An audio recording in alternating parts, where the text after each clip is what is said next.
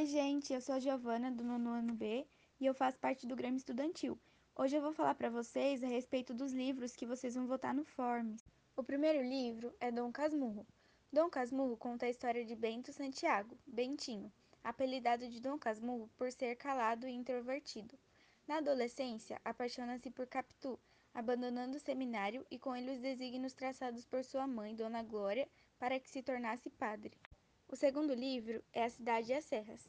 A Cidade e as Serras conta a história de Jacinto, herdeiro afortunado da antiga aristocracia rural portuguesa, cuja vida confortável e abastada em Paris é obrigado a deixar para tratar de assuntos familiares na ficcional Tormes, pequeno lugarejo serrano em Portugal. O terceiro livro é Toda a Poesia, de Paulo Leminski. No livro Toda a Poesia é possível encontrar tudo o que foi escrito e publicado por Paulo. Caminhar pelas páginas do livro é viajar pelos sentimentos que perpassam cada poesia.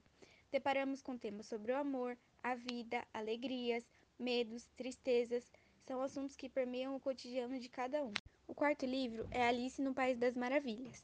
O livro conta a história de Alice, uma menina curiosa que segue um coelho branco de colete e relógio, mergulhando sem pensar na sua toca.